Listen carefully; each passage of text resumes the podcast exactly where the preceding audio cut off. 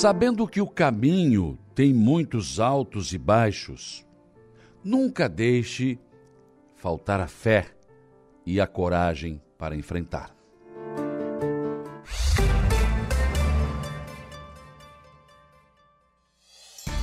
A informação, a opinião. Está no ar, dia a dia. Sete horas, um minuto, sete e um. Manhã de quinta-feira, dia 3 de agosto de 2023. Uma quinta-feira que começa com tempo bom, céu azul de brigadeiro. E daqui do nosso estúdio envidraçado eu olho para o céu na minha frente e vejo a lua. É, a lua está presente. Aquela lua cheia, maravilhosa. Parece que está dizendo para nós: olha aí, ó, presta atenção. Deus existe, tá? E está aqui para te ajudar. Olha só, que maravilha da natureza, né? Ontem ela estava linda, né? à noite, cheia, e agora o sol está chegando e a lua parece teimar em não ir embora. Que maravilha. Obrigado, Senhor, por isso.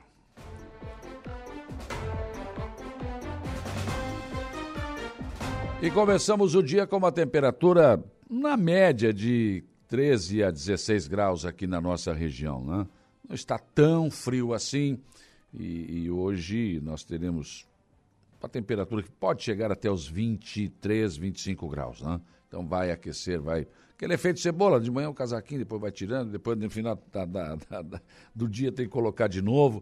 É um dia mais ou menos assim. Pelo menos também não tem a presença do vento aí, né? Está bem calmo nesta quinta-feira. Vamos aos destaques desta edição. Começando com Jairo Silva, com seus destaques da área policial. Bom dia. Bom dia, bom dia, Saulo. Olha, no setor policial nós tivemos algumas prisões e apreensões. A Polícia Militar encontrou num terreno baldio ontem, no finalzinho da tarde, na Coab do bairro Arapongas, pelo menos mais de 2 quilos de maconha. 2 quilos e 300 gramas de maconha foram apreendidos com o auxílio trabalho Isso feito. para consumo próprio, né? É, tu não a... vai dizer que é traficante que não é. Não, imagina, né? Com essa quantidade. É, agora tem uma, o negócio é consumo próprio. Rapaz né? do céu. Presta atenção. É, é, e na verdade a polícia. Seu jornalista opressor. É.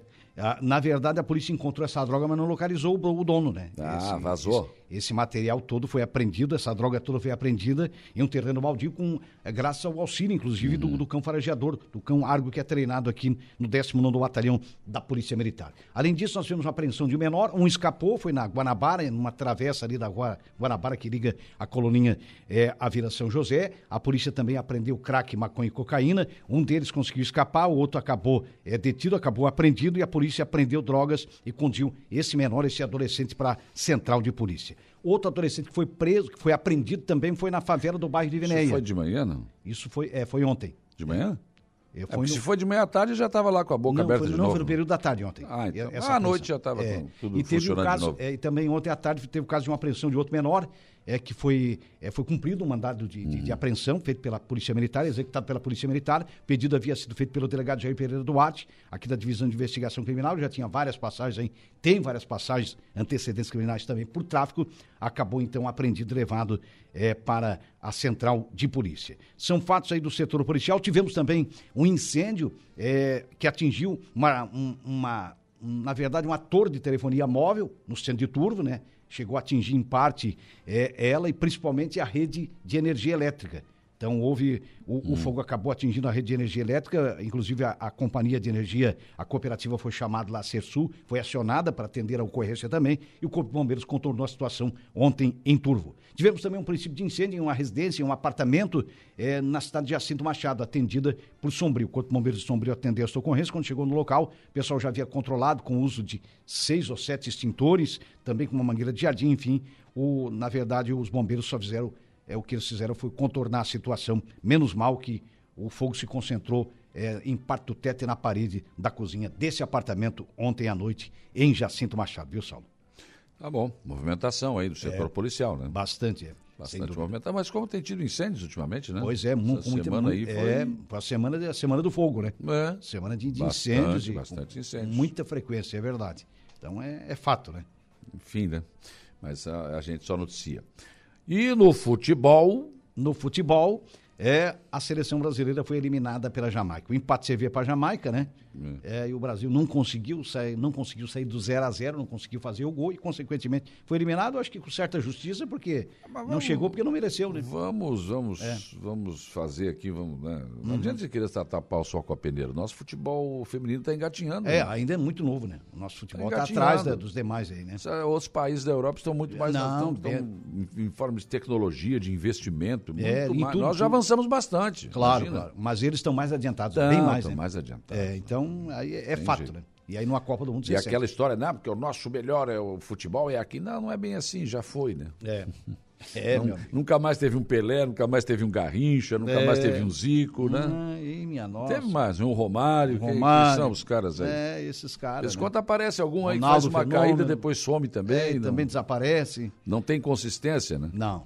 Esses caras não. Esses a realidade história. é essa, né? Futebol, é. ah, mas tinha que ter ganho por isso, por aquilo. Mas... Não. Fazer o quê? Ganha quando pode, né? Não, é lógico. A Jama... é ah, porque a, Jaima... a Jamaica era um belo time, nós falamos aqui. É. Tinha empatado com a França. É, na estreia. É, a não, França não... passou o trabalho. Ah, não, pela Jamaica. Jamaica passamos. Não, não é assim. Não, não. A gente já sabia que ia ter muita dificuldade. Não, e tanto é que encontramos Encontramos, aliás, essa dificuldade nessa E nem com a Marta jogando, porque a né? Marta também. E a Marta saiu jogando, inclusive. É, mas é, já, a Marta é, também já está veterana. É, né? veterana, a última Copa dela. Pô, né? Claro que dá mas a sua ela contribuição, deu muito, mas... deu muito pro futebol é, feminino, imagina, né? Imagina. Ela é uma jogadora excepcional, né?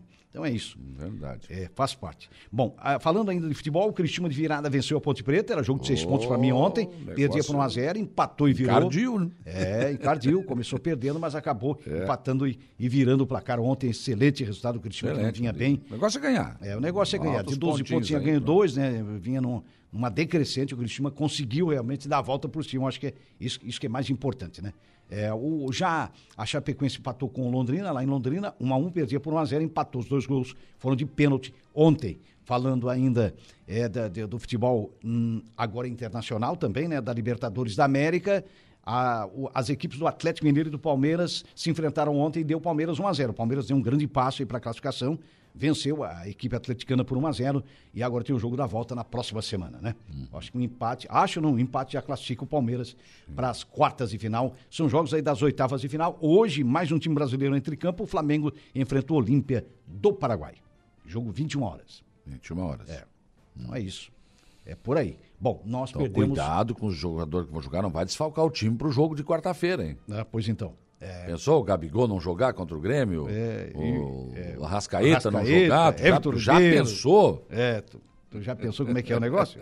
Faz parte, né? Tu já futebol, pensou? Futebol é isso.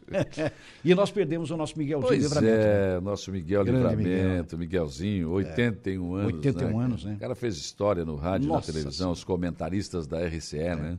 Esse Havaí faz coisa, esse Havaí é... faz coisa. o Miguel Livramento, o Roberto Alves, o, é. o Eládio o Eládio, de Itajaí, Itajaí, e o Milioli e Neto o Milioli aqui, de é. Criciúma, no tempo da RCE. É. Nós vivemos isso aí. Teve uma né, época que foi o Nacif também, né? Teve um período Nacif, bem antes, né? Nacif, é bem antes, bem né? antes, né? É bem no início. O João Nacif. Isso. E eu me lembro, eu tenho, uma, eu tenho algumas passagens com o Miguel Livramento, né? e teve da Guararema ainda. Ah, né? na Guararema. Rádio Guararema, que era do sistema RCE de rádio. Isso. E uma vez o Roberto Alves me ligou e disse, eu estava no Eldorado ainda, disse, olha, preciso que hum. você narrar um jogo para mim em Araranguá. Ah. Era Araranguá e Figueirense. Né? Certo. E ele veio, o Miguel Livramento, era eu, Miguel Livramento no comentário, eu narrei o jogo, e o Hélio Costa, ah, o Hélio Costa. repórter policial Repórter também. da Guararema. É. E o Havaí jogava, acho que em Blumenau, eu não vou me lembrar agora qual era o jogo, mas era fora de casa, né? Hum. E o Miguel Livramento estava lá com outra equipe da Guararema. Mas de olho no O jogo lá começou antes. Um olho no Figueirense e o ouvido no Havaí. E aí ele começou com o Havaí jogando mal, mal, é. perdendo o jogo. Ele disse, Havaí tem que pra, voltar para casa de pé descalço pela é, Estrada Velha. Estrada Velha. E não sei o quê. E daqui a pouco o Roberto Alves aqui do meu lado, no, aqui no, é. no, no Grêmio Fronteira de Aranaguá, pegou o microfone assim... Calma, homem, tu vai infartar desse jeito, rapaz. Pensa no homem bravo. Oh. Não te mete, não te mete. O jogo de vocês vai começar depois. Não te mete, não te mete, não te mete. Miguel Livramento era bem assim. Uma figura. Era uma né, figura íncone, né? Um cara né, hilário, né? Ele realmente. É, homem que não tem coragem, não casa com mulher bonita. Ah, é, e vai por aí sim, afora, sim, né? Sim, não, impressionante. Este, este Havaí faz coisa. Este Havaí faz coisa. É. Vai deixar. Deixa deixou a sua marca, né? Deixou. Agora teve, teve uma, uma, uma hum. situação também Sim. hilária, né? Que é. aconteceu nesse, ao vivo. Hum. Era tudo feito ao vivo. Tudo feito ao vivo. Da. Da, da, da e tinha uma audiência enorme nessa. Imagina. Nossa. Era uma loucura. A, a RBS só conseguiu entrar aqui depois comprou a RCE TV Foi, aqui. foi, é. Senão não tinha. Não tinha como. É. Aquele horário ali era, era líder de audiência. Era fata. E, e ele estava fazendo um tratamento dentário uma vez, o Miguel Livramento, e ele começou a gritar e falar, e brabo, do lado do Roberto Alves, e o Roberto Alves tinha aquele jeitão dele, É. ele ficava olhando assim com uma cara de meio de assustado, e o pivôzinho que ele estava trocando saltou, caiu na mesa. Ixi, meu ao Deus. vivo. Ai. Mas ele foi muito rápido, passou a mão assim e ficou quieto. Aí o Roberto, fala!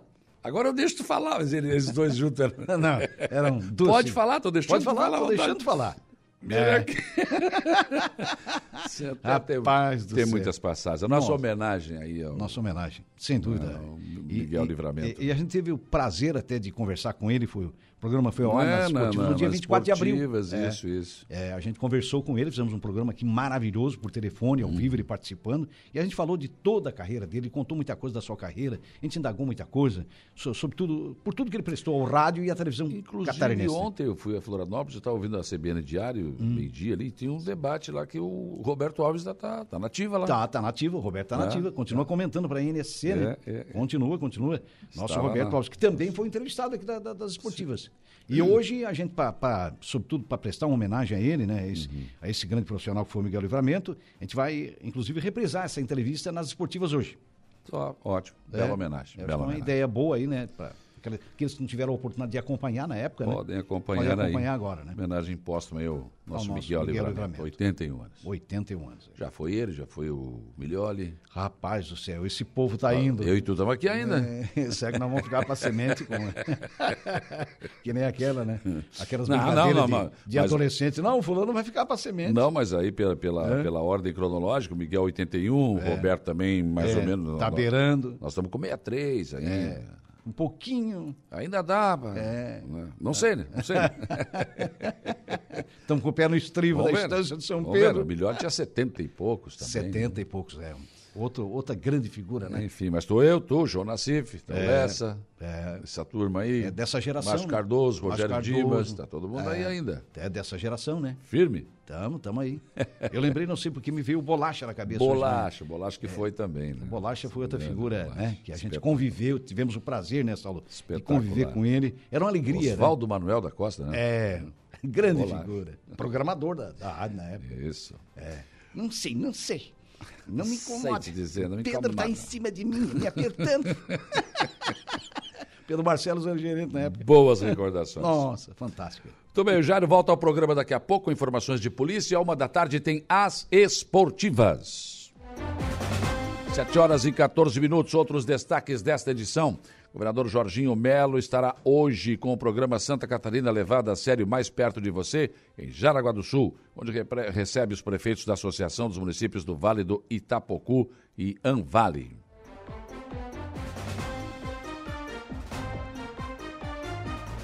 Prefeitos de Turvo e também de Timbé do Sul, acompanhados do deputado estadual José Milton Schaefer, estiveram ontem na Superintendência Regional do Departamento Nacional de Infraestrutura e Transportes DENIT em Florianópolis.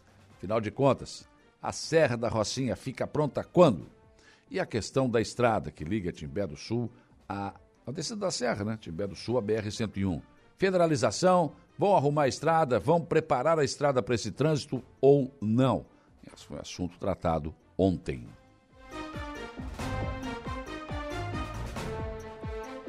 Atual secretário de governo da Prefeitura de Araranguá, Frânio Roncone, foi nomeado pelo prefeito César César como coordenador da Defesa Civil do município. Ele vai acumular as duas pastas.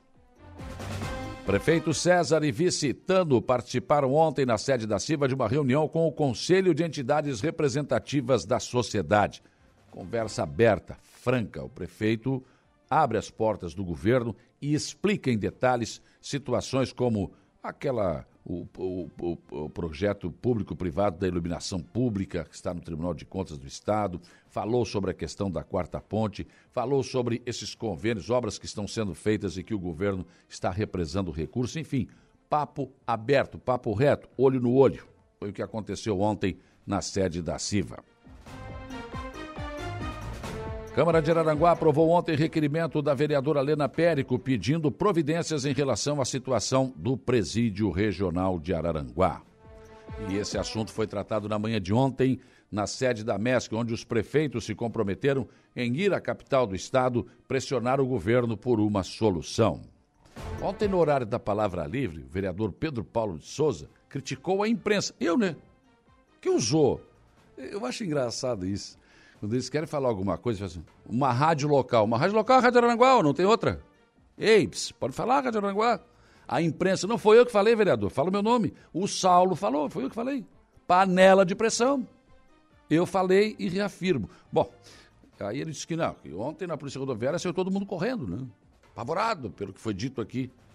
Deu mais importância à expressão usada do que o assunto que estava sendo tratado, que para o vereador parece que não tem. Bom, ele disse que o presídio é uma creche. Né? Para o vereador Pedro Paulo de Souza, o presídio é uma creche. Tranquilo, não tem nada disso. Eu só tem anjinho lá dentro, é uma beleza. Tá bom. Opinião é opinião, né? Eu tenho a minha, o vereador tem a dele, enfim. Fazer o quê, né? É isso. O, ainda na sessão de ontem, o vereador Kelvin Diran apresentou um anteprojeto relacionado a depredações do município aqui de Araranguá, em relação à questão da depredação do patrimônio público. Picharam os vasos do calçadão, já quebraram deck de contemplação, enfim. E o vereador está propondo, através desse anteprojeto, punições. Ah, mas é menor de idade, tá? O responsável vai ter que pagar pelo prejuízo. Quebrou, quanto é que custou? Custou 100 mil reais, vai ter que pagar. Ah. ah, não, mas ele é adolescente, mas ele tem um pai, tem um responsável. O responsável vai pagar. Enfim, realmente bastante interessante a proposta que deu entrada na sessão de ontem da Câmara de Vereadores de Araranguá. O nosso portal da Rádio Aranguá chama na sua capa Luto na Comunicação Catarinense. Morre Miguel Livramento aos 81 anos. Adolescente apreendido com crack, maconha e cocaína pela Polícia Militar na rua Guanabara, em Araranguá. Polícia Militar apreende mais de 2 quilos de maconha em terreno baldio na Coab do Arapongas.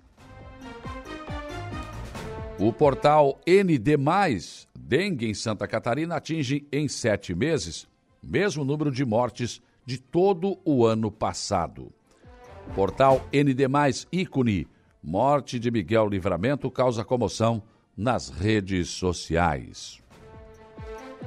Em nível nacional, o Correio Brasiliense traz na sua capa: Banco Central decide por corte maior de juro. Caixa e Banco do Brasil acompanhem.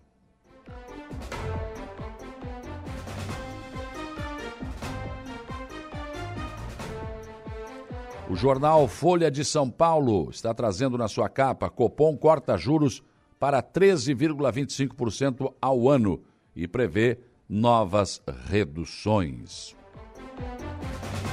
O Estado de São Paulo. Banco Central surpreende e corta a taxa de juros em 0,5 pontos após três anos. Em decisão dividida do Copom, Campos Neto vota por queda maior. Só 0,5? Para mim é pouco. Muito pouco, quase nada. Mas, pelo menos caiu, né? O Globo Rio de Janeiro. Com voto de Campos Neto, Banco Central reduz juros em 0,5 ponto. Polícia Federal prende hacker e Zambelli é alvo de busca por ataques à justiça. No adeus de Marta, anatomia de uma decepção. Falando sobre a desclassificação do Brasil na Copa do Mundo Feminina. Zero hora Porto Alegre, Banco Central reduz juro básico a 13,25% e sinaliza cortes futuros. São os principais destaques desta quinta-feira que está apenas começando. Sete horas e 20 minutos, sete e vinte. Para interagir com a nossa programação nesta quinta-feira, você tem várias opções. Uma delas é o facebook.com barra Rádio Araranguá. Né? E aí é muito simples, você pega o seu celular em qualquer parte do Brasil e do mundo, né? digita lá facebook.com barra Rádio Araranguá e você tem o nosso som e a nossa imagem na palma da sua mão e pode entrar ali e participar daqui, não é? Donizete Sacon já está aqui, bom dia, que tenhamos uma ótima quinta-feira. Júlia Terezinha Guise, bom dia para o Giovanni Cordeiro. Também aqui o Mazinho Silva, o Zé Pura, bom dia, Saulo, ótima quinta-feira para todos. Não está morto quem peleia. Vamos, Inter! João Assis Maciel, bom dia. Geraldo Cordeiro, bom dia. Eunice Farias também, bom dia. O Macan também está aqui com a gente. Bento Bittencourt. O Gerson Alzemiro, bom dia. O João Acácio também com a gente. Também aqui Betina Melo Patrício. Bom dia, Saulo. Manda os parabéns para minha sogra, Cândida Machado, no Arrui de Silva está completando 74 anos de idade. Deus abençoe ela sempre. Um abraço, então. A dona Cândida está de aniversário hoje, né? Cabo Menencio, bom dia, imortal. Hashtag fica Tonho da Lua, mas em casa. Tânia Luzia Guimarães, bom dia. Gerson Alzemiro, também o Júnior Bailão, Terezinha Santana Maia, Cida Alves, Gorete Amaral. Bom dia aqui para Zélia Crescêncio, Marcela e a Rosana e a Sandra da Silva. Pessoas que estão já conosco aqui no facebook.com barra Rádio Araranguá. Outra opção, nosso WhatsApp, 489-8808-4667. Está aqui o meu amigo Tuca Maia. Bom dia, Saulo. Hoje os parabéns vai para quem manda lá em casa. a minha esposa, que Deus abençoe sempre. Te amo, tá dizendo o Tuca Maia aqui. Olha, admitiu que ela manda. Eu não, em casa que manda o senhor. Hum. Sim, senhora. Claro, já vou fazer. não, mas tem uma, tem uma coisa que o homem, o homem que não quer ser mandado, ele não é. Ele faz antes que a mulher mande, daí ela não manda. Hã? Vai lá e lava a louça primeiro, antes que ela mande. Tá entendendo? Aí ela não manda. Bom dia aqui pro Johnny, lá em Maracajá, sempre com a gente aqui também, o Fabiano Belletini, lá nos Estados Unidos. O Ari Osvaldo está aqui também desejando um bom dia. Rádio ligado na 95.5, Ari Osvaldo e o Jailson, né? sempre com a gente aqui. O Siegfried Germano Wegner, bom dia. Bom dia aqui também para Sofia. Olha aqui, ó. O Sandrinho Ramos me manda uma foto aqui. Nossa, coisa linda. Coisa linda. Aqui, é a rampa de parapente ontem, né? Pôr do sol, coisa linda. Coisa linda. Nossa natureza é maravilhosa, nossa cidade é maravilhosa, né? O nosso Morro dos Conventos é espetacular. Bom dia, Sandrinho. De volta ao trabalho, né? Vamos lá. Bom dia, Saulo Machado. Ótima abençoada uh, quinta-feira para todos nós. O João. João está aqui com a gente também. Mais um bom dia chegando aqui do Adelor. A Rita de Cássia da Colorinha, pessoas que estão interagindo conosco, outras também estão chegando aqui no nosso WhatsApp também. 35240137 é o nosso velho e bom telefone que ainda toca. Www.radioraranguá.com.br é o nosso portal. Entra lá, tem sempre novas e importantes informações para você. Você também pode nos assistir no YouTube da Rádio Araranguá, daí você entra só, com a sua televisão ligada uh, na, na, na, internet, você pode nos assistir na televisão da sua casa sem problema nenhum. Né? E claro, na frequência FM 95.5, a esmagadora maioria da nossa audiência no seu velho e bom radinho de pilha, no rádio do seu carro, onde quer que você esteja. Muito obrigado pela sua audiência. O nosso trabalho é feito sempre com muito carinho, com muito respeito a todos vocês. Hoje aqui no programa eu vou conversar com o deputado estadual José Milton Schaefer, que esteve no DENIT Santa Catarina ontem, para falar da 285. Ele acompanhou o prefeito Sandro Sirimbelli de Turvo, prefeito Beto Biava lá de, de, eh, de Timbé do Sul, preocupados que estão primeiro com a demora do, do, de finalizar essa obra aí da 285, que né, não termina. É um ano, depois ficou para o outro, depois falta isso, depois falta mais aquilo, depois quer mais 20 milhões, depois mais 10 milhões. Tá, vai terminar quanto esse negócio? Termina ou não termina? Como é que é isso? E também a questão da estrada, né? Timbé do Sul, a BR-101, esse trânsito todo de caminhões pesados, tudo isso que estão dizendo que vai passar por ali, isso vai ser uma carnificina, gente. Uma estrada do jeito que está, você vai encontrar uma máquina agrícola, de repente, um trator em cima da pista, um caminhão, um bitrem, pensou? Como é que vai ser isso? Não tem acostamento, a estrada não tem digamos, o pavimento não é preparado para isso. Vão federalizar? Vão resolver isso também ou não? Foi assunto tratado ontem, eu converso sobre esse assunto com o deputado José Milton Schaefer hoje aqui no programa. Também hoje aqui as informações sobre a primeira sessão deste mês de agosto na Câmara de Vereadores de Araranguá, que aconteceu na noite de ontem. Aqui no programa você ainda tem o comentário do Alexandre Garcia, previsão do tempo com Ronaldo Coutinho, Jairo Silva nos traz informações de polícia E o Igor Claus, as informações do Notícia da Hora. Estou contando o dedinho para não esquecer ninguém aqui, ó, tá certo? Não esqueci? Tá tudo certo? Não, faltou um ainda. Mesa de áudio, Kelvin Vitor.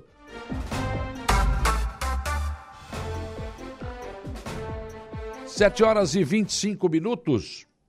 O dia começa com a informação de que o governador do estado, Jorginho Melo, estará hoje com o programa Santa Catarina levada a sério mais perto de você, em Jaraguá do Sul, onde, claro, vai conversar com os prefeitos da, da, dos municípios do Vale do Itapocu, que é a Anvale.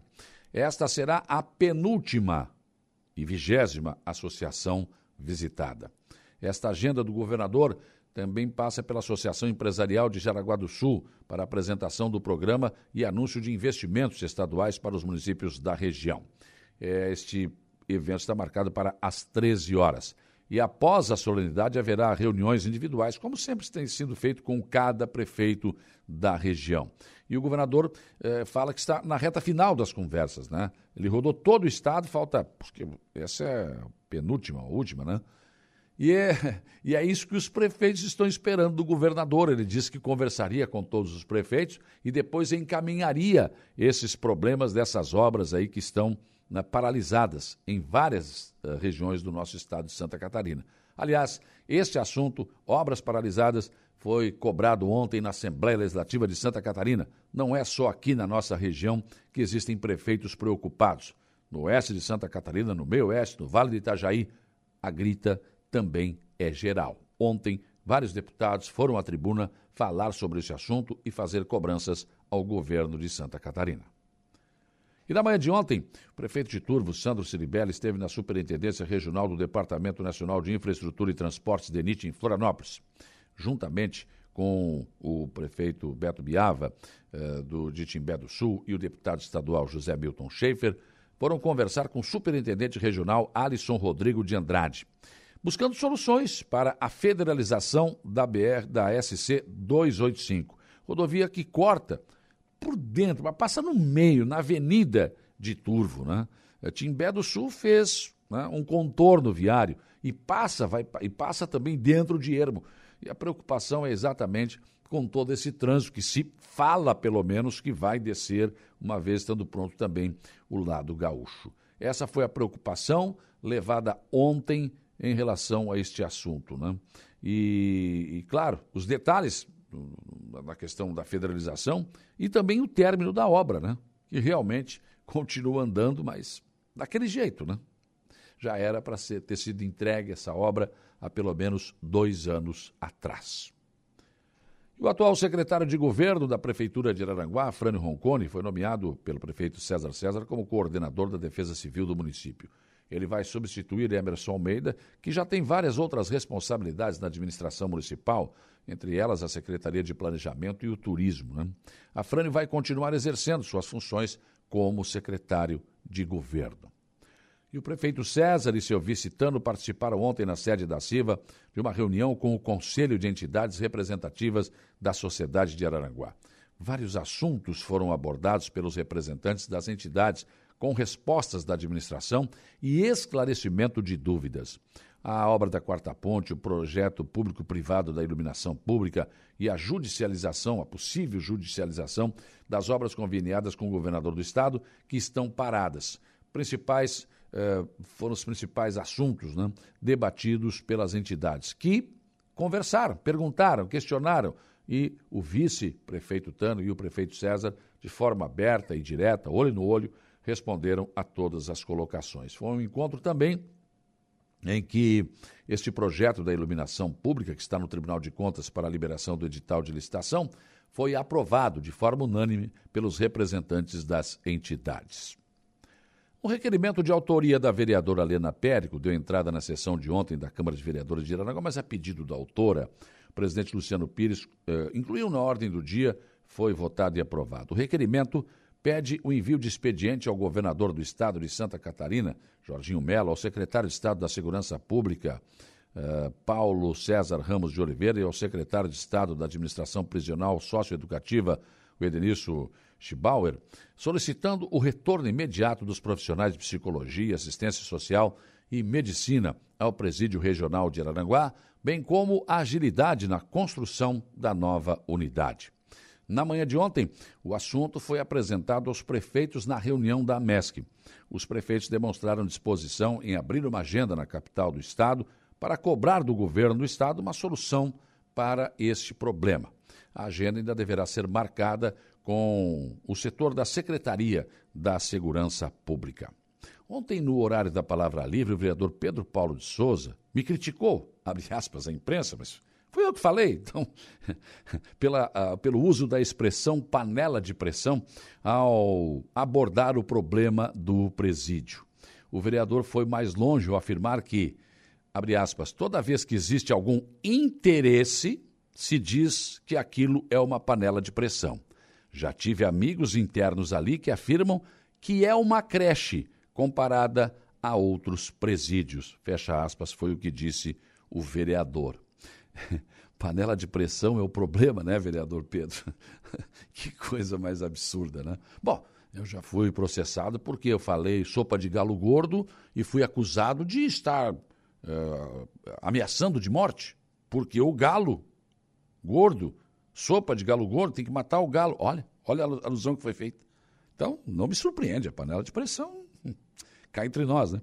É, café pequeno perto da sopa de galo gordo, você está acusando uma pessoa, ou está ameaçando uma pessoa de morte. Então, tranquilo, sem problemas. Acho que o vereador precisa dar nome aos bois, né? Primeiro, falar abertamente. Saulo falou isso, eu não gostei, tudo bem, não tem problema nenhum. Não, a imprensa, né? Mas, agora, eu não tenho, né? E nunca tive nenhum interesse em nada que pudesse levar alguma vantagem em relação a presídio, até porque eu não tenho nada a ver com presídio, graças a Deus nunca tive. Também não houve aqui nenhuma afirmação de que o mundo vai acabar amanhã, que vai explodir, que vai isso. Não, não foi nada disso. Não é a nossa característica, né? Muito longe disso. Mas que a situação pode sim ser comparada como foi? Claro que sim, sem problema nenhum. O vereador diz que está preocupado com seus eleitores da Polícia Rodoviária eleitores que eu não tenho também, então eu não tenho por que me preocupar com o eleitor, né? Eu não tenho. Eu me preocupo, sim, com ouvintes, esse sim, eu tenho, vereador, e com muita responsabilidade preciso passar a eles tudo o que está acontecendo. Não vou enganar os nossos ouvintes. Né? Eu não tenho eleitor na Polícia Rodoviária também. Né? Ele disse também que sua esposa estava com a casa toda fechada quando ele chegou em casa, com medo, pelo que foi dito, pela panela de pressão. Olha, realmente, vereador, o senhor tem razão. Porque após a utilização desse termo que eu usei aqui, olha, na polícia rodoviária houve um grande movimento no bairro, todo mundo deixando o bairro, fugindo em disparada para se proteger da panela de pressão que podia explodir. Na verdade, o vereador minimizou o problema e foi jocoso. Né? Procurou chifre em cabeça de cavalo. Mas tudo bem, não tem problema, é um direito que lhe cabe. Mas o que esperar de um vereador que já afirmou que lâmpadas de LED não iluminam mais do que as comuns, que não são mais econômicas e que criam sapos? Bom, é isso. Ainda na sessão de ontem, o vereador Kelvin Dirã apresentou um anteprojeto relacionado a depredações no patrimônio público de Araranguá. Muito interessante essa proposta, porque nos últimos tempos nós tivemos ataques a obras recentemente feitas pela administração municipal. Ah, o deck de contemplação, lá no Morro dos Conventos, na parte baixa, já foi alvo. O deck lá do farol também já foi alvo. Quebraram, picharam. E recentemente agora o calçadão. Os vasos bonitos que foram colocados foram pichados. Então, o vereador eh, Diran deu entrada com este anteprojeto que diz o seguinte: artigo 1. A fim de preservar o patrimônio público, fica obrigado a reparar integralmente o dano e a pagar multa equivalente ao dobro do valor do dano material, aquele que pichar, destruir ou depredar ou danificar bem móvel ou imóvel integrante do patrimônio público estadual ou municipal. Artigo 2 quando o autor do dano for absolutamente relativamente incapaz, o dever de indenizar e pagar a multa prevista no artigo 1 recairá sobre os seus responsáveis legais. Artigo 3 as sanções indicadas no artigo 1 e 2 não eximem o infrator ou seus representantes legais das responsabilidades civil e criminal a que estiverem sujeitos. Artigo 4 excetuam-se das responsabilidades previstas no artigo 1 as pinturas e grafites e outras manifestações artísticas, desde que expressamente autorizadas pelo Poder Executivo. Artigo 5 as despesas decorrentes da execução desta lei correrão por conta das doações orçamentárias próprias, suplementadas, se necessário. E o artigo 6 prevê que o Poder Executivo regulamentará a presente lei no prazo de 60 dias, contados a partir da sua publicação. É uma proposta, algo interessante, que no mínimo nós precisamos discutir enquanto sociedade. Não é justo que, com o nosso dinheiro, investimentos sejam feitos para melhorar a qualidade de vida da população, para dar um visual diferente à cidade e que pessoas que, sei lá por que motivo, resolvem depredar, né, quebrar, pichar e fica por isso mesmo? Não. No mínimo, assim como está, não serve, não pode ficar. Pensei nisso enquanto lhes desejo um bom dia.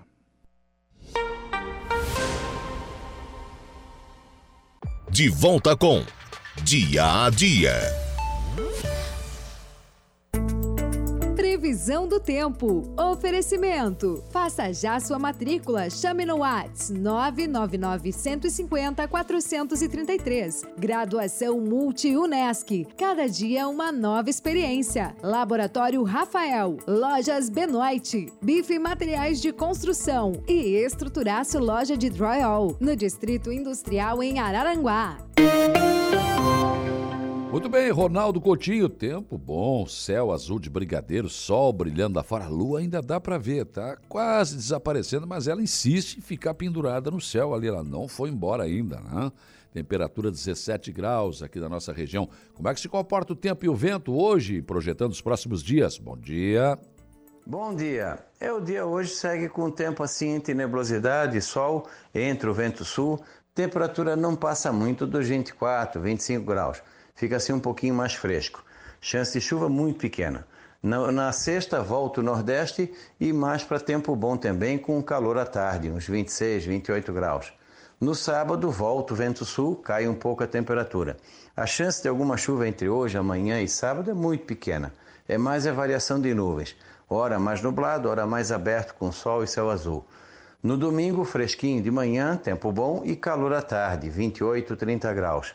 Na segunda começa quente e pode ter chuva e trovada entre a tarde e a noite. E aí entra um vento sul também na segunda, final do dia à noite, e mantém chuva e frio com períodos de melhora e vento sul na terça-feira. Da Climatea, Ronaldo Coutinho.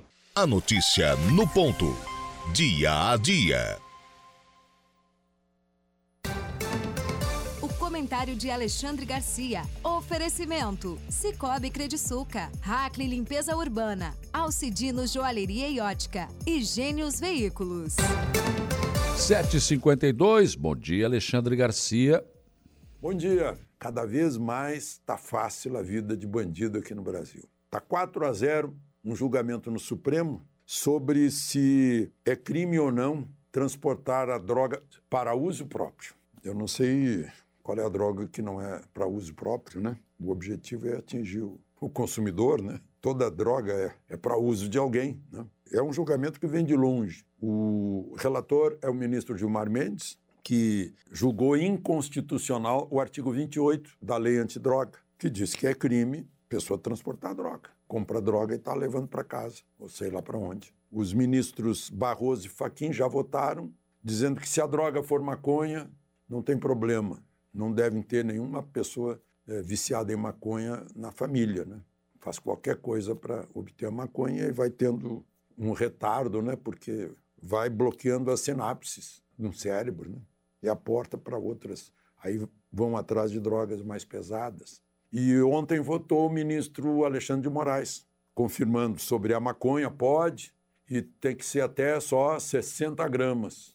É varejo, não pode ser no atacado o, o pequeno traficante vai levando pouco a pouco, né? Mas não é só isso, não é só questão do tráfico, é também estímulo ao consumo. Está 4 a 0. Mais dois votos e já tem maioria para derrubar um artigo de uma lei que foi feita pelos representantes do povo brasileiro. O povo é de onde emana o poder e o povo, pelo voto, dá uma procuração para deputados e senadores fazerem as leis, não para o Supremo, para o Congresso Nacional. É, mas, enfim, o Supremo foi mobilizado por alguém, por algum partido político, eu esqueci de ver quem é.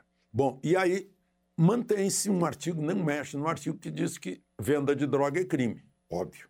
Ora, venda é uma transação incompleta, tem que ter a compra. Tendo a venda, existe a compra. Tendo o vendedor, tem o comprador. Ora, se essa transação é crime, então o comprador também cometeu crime. Aí ele sai dali, é abordado pela polícia, está com 60 gramas no bolso, mas aí não, aí não é o flagrante continuado do crime de compra de droga. É estranho isso. A Comissão de Segurança da Câmara pediu para suspender o julgamento. O julgamento foi suspenso, mas está 4 a 0. Para alterar uma lei feita pelo congressista, pelo Congresso Nacional, que não, não vejo nenhuma inconstitucionalidade aí, como eles estão vendo. Simplesmente, é, será que tem alguma coisa nos direitos e garantias individuais que garante que a pessoa possa se drogar? Uma outra questão estranha é o mandado de busca e apreensão é, no escritório, apartamento da deputada Carla Zambelli, que teria ligações com o Walter Delgatti Neto, aquele que entrou nos celulares de Deltan Dallagnol e de Sérgio Moro, que fez o Vaza Jato, entrou com Glenn Greenwald também, né, em 2019, já foi preso duas vezes, e agora ele entrou, ele forjou um mandado de prisão de Alexandre de Moraes. Estranho que o próprio Alexandre de Moraes, que é a vítima, é que mandou, ordenou a busca e a apreensão e a prisão, mais uma prisão do Delgatti, que está preso em Araraquara. E forjou 11 alvarás de soltura também. Entrou no banco de dados lá das prisões do Conselho Nacional de Justiça. E teria sido é, consultado pelo presidente Bolsonaro, pelo Ministério da Defesa, pela Carla Zambelli se teria condições de demonstrar a insegurança das urnas. E ele disse que não, que não conseguiu, é, mas entrou em, em outros computadores. Então, Bolsonaro vai ser convocado a depor também, porque foi citado lá, porque perguntou para ele, né, se você tiver, você tem condições, e ele respondeu que não, isso em 2022. É, enfim, bom, eu queria encerrar. O TCU, para surpresa de muitos, né, porque o governo está contra privatização, né? abriu as portas para a privatização da Copel. Avalizou o valor a ser, no dia 10 agora, a, da transação, que inclui três hidrelétricas lá no Paraná, e com isso um valor de 3 bilhões 700 milhões. Então, e o PT já está entrando no Supremo para ver se impede a privatização da, da Copel, Companhia Paranaense de Eletricidade. Aqui em Brasília, quando saiu, saiu a, a empresa estatal e entrou Neoenergia, foi uma mudança enorme na qualidade do serviço. Mudança para melhor. De Brasília, Alexandre Garcia. Rádio Araranguá.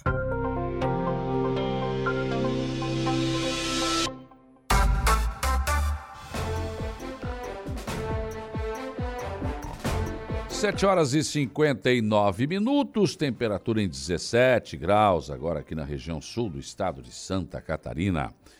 Bom dia aqui para o Patrick Rodrigues Oliveira. Olha, está ficando difícil entender essas leis que estão mudando. Só estão beneficiando vagabundos e ladrões. A opinião aqui do Patrick Rodrigues Oliveira. A Zilma Hilário Paulino deu um bom dia aqui também. Zidnei Assis, bom dia, Saulo, parabéns. Você falou uma verdade. Certas pessoas não gostam de ouvir. Fazer o quê, né? Uh, Sodré Abreu também deixou um bom dia aqui, Elizabeth Narciso, Sandro Luiz. Saulo, é um absurdo que esse vereador falou. Eva Elaine Batista, Jesus Cristo, é o fim da picada, como dizia minha saudosa mãe. Fazia tempo que eu não ouvia essa expressão, Eva. É o fim da picada, não tem mais para onde ir. não, mas tem, tem, sim, tem. O, do, o doutor Fábio Estevão Machado, lá no Morro dos Conventos, bom dia. Luciano Oliveira da Silva, bom dia. O padre Hamilton, a Céia Soares, pessoas que estão interagindo conosco aqui no nosso facebook.com barra rádio Araranguá. No nosso WhatsApp, o Jair Cândido, Jardim das Avenidas, bom dia. Bom dia aqui também para o Jaime Lourenço.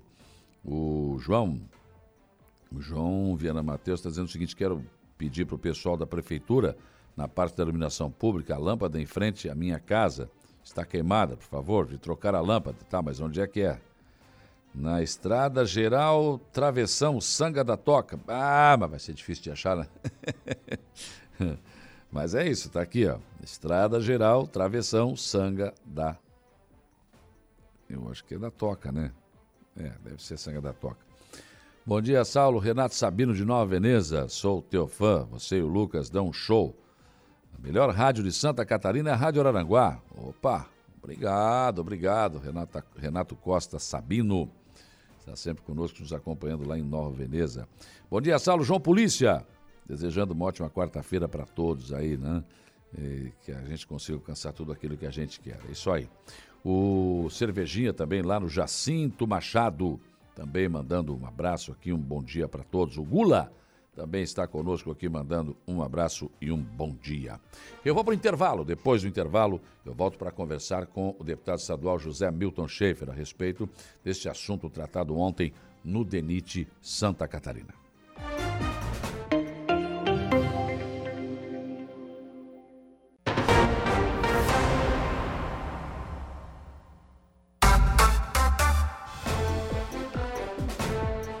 8 horas e 11 minutos, 8 e 11. Temperatura em 17 graus aqui na nossa região. Tempo bom, sol brilhando lá fora, temos céu azul de brigadeiro. Agora a lua foi embora, né? Ela ficou aqui até bem pouco tempo atrás, né?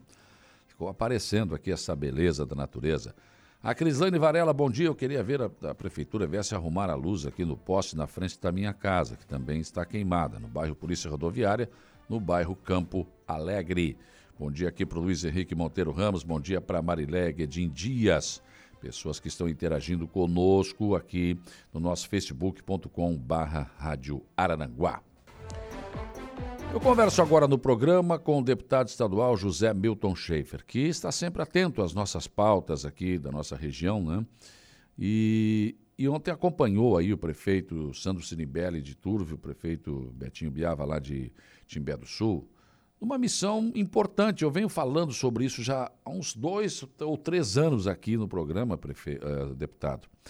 E, e, já conversei com o prefeito Sandro Sirimbelli também a respeito desse assunto. Quer dizer, como é que nós vamos terminar? Primeiro, a novela que tem que terminar a BR-285, né? acesso à serra, né? que não terminou ainda. E que agora querem fazer uma inspeção, toda vez que faz uma inspeção, ah, está faltando mais isso, mais 20 milhões, mais 10 milhões. E é um saco sem fundo, né? E segundo, essa estrada de Timbé do Sul, a BR-101. Como é que vai passar esse trânsito todo ali? Isso vai ser um problema sério.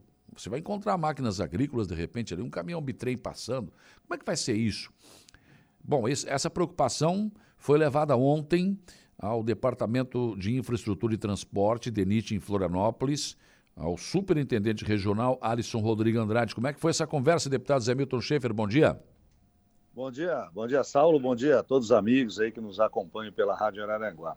Saulo, foi uma reunião bastante produtiva com o superintendente Alisson do DENIT, com a, presença dos nossos prefeito Beto Biava e também o Sandro Serimbelli, e técnicos da prefeitura e também do nosso gabinete, no sentido de discutir exatamente isso que você está colocando, né? Colocar um fim nessa novela, iniciar de maneira prática, com o pé no chão, a questão da federalização da rodovia, porque até um ano atrás o, o DENIT não queria nem ouvir falar de federalização daquele trecho que vai da BR-101 até Timbé do Sul e que é importantíssimo, né? Não adianta a gente resolver um problema, terminar a serra e logo abaixo criar outro problema aqui no Turvo.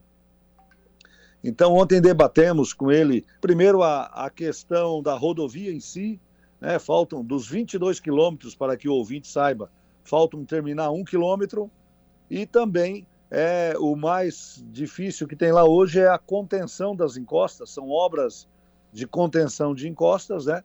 Mas que precisam ser concluídas. E nós fomos ontem lá para definir um calendário. Diz, olha, nós precisamos sair daqui com um calendário e com um caminho para seguir, porque cada vez que um conversa, joga para outro, e aí é, nós saímos de lá ontem é, conversando da importância de, de concluir esse, esse, capítulo da rodovia, da contenção.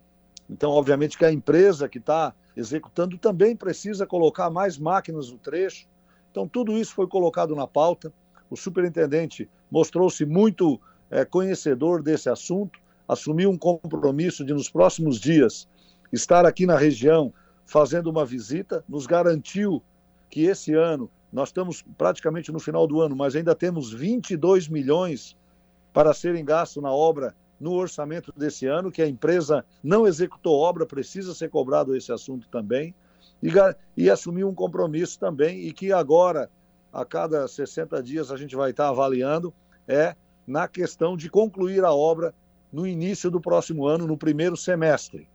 E aí agora nós temos um calendário a ser cobrado, e a partir da visita dele ali, a gente vai estar acompanhando se a obra andou, se não andou, se está se tá faltando alguma coisa. Então agora temos um calendário na questão da conclusão da serra, né? Sim. E o ato seguinte, Saulo, é a questão da federalização, porque essa rodovia ela é federal, ela tem 640 quilômetros hum. até a divisa da Argentina e ela é toda federal. Então esse trecho ali, no passado, ele, ele saiu o governo do estado para poder asfaltar até Tibé do Sul, como o governo federal não tinha interesse, o governo do estado pediu, olha, me faz provisoriamente a liberação desse trecho para o estado que nós queremos asfaltar. Pronto, foi feito. Agora, a, esse trecho feito pelo estado, ele precisa ser adequado a uma rodovia federal. Sim. A, a, as normas federais e também as, as, as cidades mudaram, né?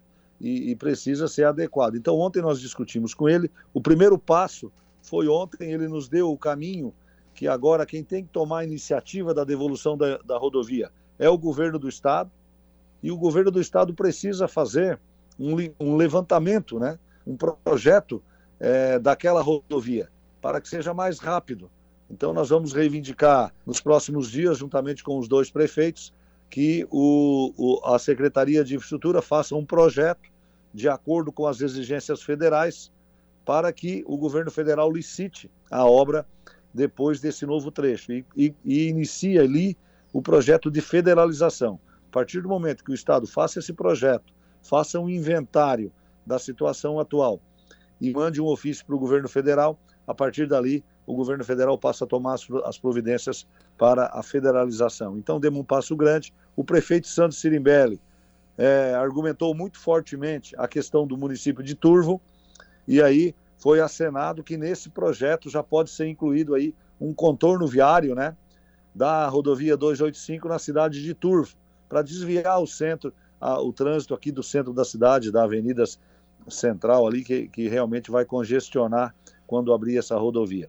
Então foi uma, uma audiência bastante produtiva e é claro que ainda temos muito, muito, muito trabalho pela frente, mas foi dado Sim. um passo importante com o novo superintendente do DENIT. Deixa eu fazer uma pergunta, deputado. O que seria mais fácil? Essa rodovia ser revitalizada ou feito esse desvio de dentro de Turvo e de Ermo também, né? Que passa dentro de Ermo. Eh, Timbé do Sul já resolveu isso. Seria mais fácil conseguir essa obra com o Estado ou com ela federalizada?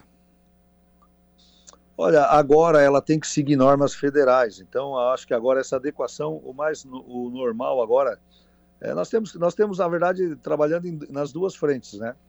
mas nós abrimos um caminho muito forte aí com o governo federal que colocou a BR 285 como prioridade e nós vamos cobrar esse assunto. Nós vamos caminhar agora na elaboração de um projeto que deve demorar um, um período para elaborar o projeto e logo em seguida cobrar do governo federal, que eu acho que é o caminho. Tem também conversas feitas dentro da Secretaria de Infraestrutura, mas o Estado tem o padrão do Estado e, o, e a rodovia agora a gente tem que botar na cabeça que ela será uma nova rodovia federal. Sim. E eu coloquei ontem para o DENIT de que a BR-101 agora, o DENIT de Santa Catarina, praticamente não precisa se preocupar mais com a BR-101, tirando é. alguns trechos, porque ela é, ela está concessionada, a, apenas a NTT tem que cobrar para que a concessionária cumpra, né, aquilo que está no edital e ela está andando. E que poucas rodovias é, federais têm tantos problemas, tanta expectativa como a 285, né, que nós temos aqui no sul do estado. E o Alisson, ele, que é o superintendente, concordou com a nossa argumentação e ele se mostrou muito favorável aí a buscar recursos é, com o DENIT Nacional para é, fazer a adequação desse trecho. Mas, assim, um passo de cada vez. A ideia é também tratamos da questão das máquinas agrícolas, que você falou ainda há pouco, né, de que seja feita um acostamento com um mínimo de 3 metros, 3 metros e meio de largura, para que essas máquinas transitem né, pela lateral da pista, possa se deslocar entre uma propriedade e outra, ou, um, ou uma outra alternativa que esse projeto venha a apontar. Mas essa é uma questão que precisa ser levada em consideração na elaboração do projeto, juntamente com a situação do município de Turvo e também do município de Ermo na, na nossa concepção e na conversa que tivemos ontem é, acompanhado dos dois prefeitos. Deputado, vamos, vamos, no, no, vamos falar assim da, do português bem claro. Aquela rodovia não tem a menor condição de receber esse tráfego. Caminhões pesados não tem. Ela não foi feita para isso. Ela já está com o asfalto já está com uma vida útil. Se não está esgotada, está perto disso. Bom, teria que tirar todo esse pavimento, teria que dotar a estrada de uma condição de receber caminhões, pelo menos é o que eu ouço dizer que vai descer por ali. Eu não sei se é realidade. Bom, vamos trabalhar com essa realidade, né? E teria que refazer todo. Quantos quilômetros tem de Timbé do Sul até a, aqui a BR-101? Quanto custaria uma revitalização completa desta obra? De quanto nós estaríamos falando? O senhor tem ideia, não? Não, o projeto vai apontar, mas é alguns milhões de reais, com certeza, em função de contorno, de adequação. Você tem razão, aquela rodovia, quando foi feita, ela foi feita o acesso da cidade de Turvo e o acesso para a cidade de Timbé do Sul até a BR-101. Agora é uma outra concepção. Lógico. Por isso que nós, juntamente com os prefeitos, defendemos a federalização dela, para que ela passe a ser cuidada pelo governo federal, que é compromisso do governo federal também, né? E uma oportunidade que o governo federal vai ter de é, trazer para Santa Catarina um pouco daquilo que nós todos pagamos de impostos aí pra, para a União. Sim. Então eu, eu vejo que você tem razão nisso. Também a rodovia, ela não vai acontecer de imediato, é, até que ela estabeleça um fluxo que no futuro a gente sabe que ela vai ter, vai levar algum período, e nesse período a gente tem que seguir trabalhando, conquistando os recursos. Então, o que, que nós temos que fazer em Santa Catarina? O projeto de federalização, a conclusão da Serra, né, para tirar esse assunto da nossa pauta e a partir daí trabalhar a adequação dessa rodovia até a BR-101, enquanto o Rio Grande do Sul termina aquele trecho que falta até Bom Jesus. Deputado, o que, que lhe foi dito em relação à demora dessa obra? Como o senhor disse, tem que ter mais máquina, tem, tem que ter mais homens, tem, tem, que terminar essa obra. O que, que lhe foi dito? Por que, que anda tão devagar? Saulo, você já me viu falar algumas vezes. Nós temos um problema de gestão, né? No governo passado, nós perde... foi perdido o orçamento, houve uma questão que retiraram o orçamento da obra. Nós chegamos, e eu, eu fui o propositor dessa alternativa do governo do estado colocar 15 milhões para que a empresa não, não saia, não saísse da obra. É, e o governo, o governador Moisés, na época, colocou 15 milhões ali e pagou já esses 15 milhões pra, para as obras executadas ali, naquele momento. O governo federal ele deixou dois anos a BR-285 sem orçamento. E aí não vai. Foi é. porque o Estado bancou. Agora, o Estado foi colocado no ano passado recursos que agora estão sendo. E agora nós temos que cobrar da empresa. E nós temos um problema forte em obras públicas, que isso até me deixa frustrado quanto deputado. A gente vai lá, luta, consegue o dinheiro, depois a empresa quer mais um reajuste, um outro reajuste. Essa obra foi licitada por 95 milhões, da Serra, eu estou falando agora. Sim. Nós o governo já foi gasto na obra 150 milhões, com esse 15. Faltam mais 20 e poucos. Ela vai terminar a obra com 175 milhões de custo é, para a União. Veja bem. E, e, e, agora, por isso que eu estou pedindo para o superintendente tomar providências, vir aqui acompanhar. Precisa botar obra na pista, né? Tem que gastar o orçamento até final do ano, senão a gente perde e eles levam para outra obra. Então nós precisamos que a empresas, as empresas que estão tocando, nos ajude agora, acelere o ritmo para gastar esse dinheiro, para que o ano que vem a gente conclua essa obra. Então, por isso a importância do envolvimento dos prefeitos, do, dos deputados estaduais, dos deputados federais, das lideranças empresariais, com foco, né, uma, um planejamento de cada vez, da federalização e na conclusão da 285, para que a gente tire, que você não precise mais falar isso na Rádio Araranguá, né? Eu sei que você está há pouco tempo na Rádio Araranguá, é. mas com frequência você tem falado sobre esse tema da 285 e a gente tem que focar em outras ações. Deputado, eh, sabe que é, é uma, é uma sensação assim de que a gente está sendo roubado, né? Porque não é possível, gente. Aí, daqui a pouco, mais 20 milhões, mais 15 milhões, mais 30 milhões. E não terminam a obra. É a é, mesma coisa que. A, ver... Você lembra da ponte Pedro Ivo, a ponte Ercílio Luz? Quanto que foi gasto naquela ponte? Ninguém foi preso, é, não aconteceu nada. É frustrante. é, frustrantes. Isso com frequência tem dado também ações de improbidade. Isso deixa a gente muito preocupado. Mas os números são esses. Foi licitado por 95, já está em 150 e vai terminar em 175. Vai, vai, vai passar de 200 milhões e não vão terminar. A gente vai continuar falando disso aqui, olha, não sei quanto tempo ainda. Eu espero que não. Saulo, eu quero estar tá errado, mas eu, eu tenho que ser realista. Isso, eu tenho toda a razão pela, pela, pela tua análise, mas eu quero te falar o seguinte: nós, juntamente com os prefeitos, com outros deputados, com deputados federais, eu não, nós não vamos desistir claro. até que eles concluam essa obra. É, no, é nossa obrigação, né, enquanto deputado da, da região da MESC, hum. e a gente vai estar tá brigando junto, ombro a ombro, para que agora eu vi muita boa vontade. Eu já visitei superintendentes que nos deixaram frustrados. Ontem o prefeito Beto Biava lembrou de uma das audiências que a gente saiu do DENIT no é. passado. E ontem nós saímos é, com confiança, né? Sim. Confiança. Otimismo é outra coisa, mas com confiança de que a gente vai conseguir fazer um trabalho junto com a nova superintendência do DENIT, se for preciso, com o governo federal, e nós vamos estar alinhado também com as bancadas federais aí para botar pressão nesse negócio. Então, acho que a gente começa a partir da próxima semana aí, né, um, novas ações aí nesta serra para poder tirar esse assunto da pauta da nossa região e também termos aí os benefícios que essa rodovia vai trazer para o desenvolvimento do Vale do Araranguá. Eu, deputado, eu vou mais longe, teve tempos que a gente nem recebido não era, não? Então, seja, nem, recebi, nem recebido não era. Eu louvo a sua atitude, a atitude dos prefeitos, ainda bem que vocês estão brigando, o deputado Manuel brigou tantos anos por isso também, falou, gritou, berrou, esperneou, e a gente tem que fazer isso, vocês têm que continuar esse trabalho sim, né? tem que continuar esse trabalho, uh, até que um dia termine essa obra, né? porque senão nós vamos gastar quanto? Eu acho que está na hora também da gente fazer uma lei, eu não sei se já existe, tem alguma coisa, mas parece que não funciona. Essas empresas que começam a obra e param e pedem, tem, elas têm que ser banidas do sistema, eles não podem mais participar de, de, de, de, de licitações públicas, tem que, ter, tem que haver alguma proteção do Estado e do cidadão nesse sentido, né?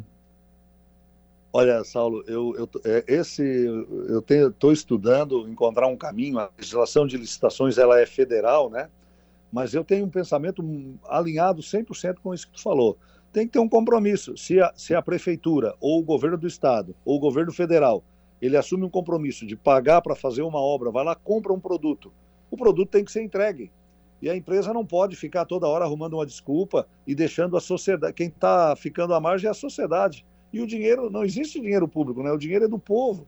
Então não, não, não pode a empresa ganhar uma obra e utilizar isso aí para cavalo de batalha para é. ganhar mais dinheiro depois. Uhum. Então, mas nós estamos estudando, mas a maioria das leis é, é federal, de licitações né? são, são, federais. Mas o que você coloca tem que ter um gatilho Sim. que a empresa também seja penalizada, né? Porque senão a gente continua sempre com esse sofrimento aí. Mas é o verdade. O, senhor já foi prefeito, o senhor sabe disso, o senhor começa uma obra é. porque o prefeito quer terminar a obra. Não, agora você é. licita, tem dinheiro, ah não, não faltou ferro, não, subiu não sei o quê. Gente, onde é que vai parar isso? É, é risco. A quem entra num contrato, está lá todas as regras, tem que cumprir. Se o poder público, é se o prefeito não cumprir, ele é caçado. Sim. E, e aí tanto para o outro lado também tem que ter alguma penalidade. Eu acho que esse é um movimento que, que tem que ser feito. Eu tenho duas pessoas da minha assessoria estudando, ver se a gente tem algum caminho a nível de Santa Catarina, não. E, mas eu acho que a nível federal tem que se criar um gatilho. É bom para todo mundo, né? E, o, e os, os, governantes também têm que ter assegurar o dinheiro para o pagamento da obra e, e, saber que aquela obra vai ser terminada e, e o povo também, porque hoje é, perdeu credibilidade essa situação, é. né? E lamentavelmente. Tá certo. Deputado Zé Milton, parabéns pelo trabalho realizado. Vamos continuar batendo na porta. Fomos recebidos, nos ouviram. Bom, já é um bom caminho. Um abraço. Grande abraço e um ótimo dia a você e a todos os amigos ouvintes aí da nossa Rádio Araranguá. 8h29, nossa conversa com o deputado estadual José Milton Schaefer, do Partido Progressista, né? É muito difícil a gente fazer um exercício aí de futurologia, né?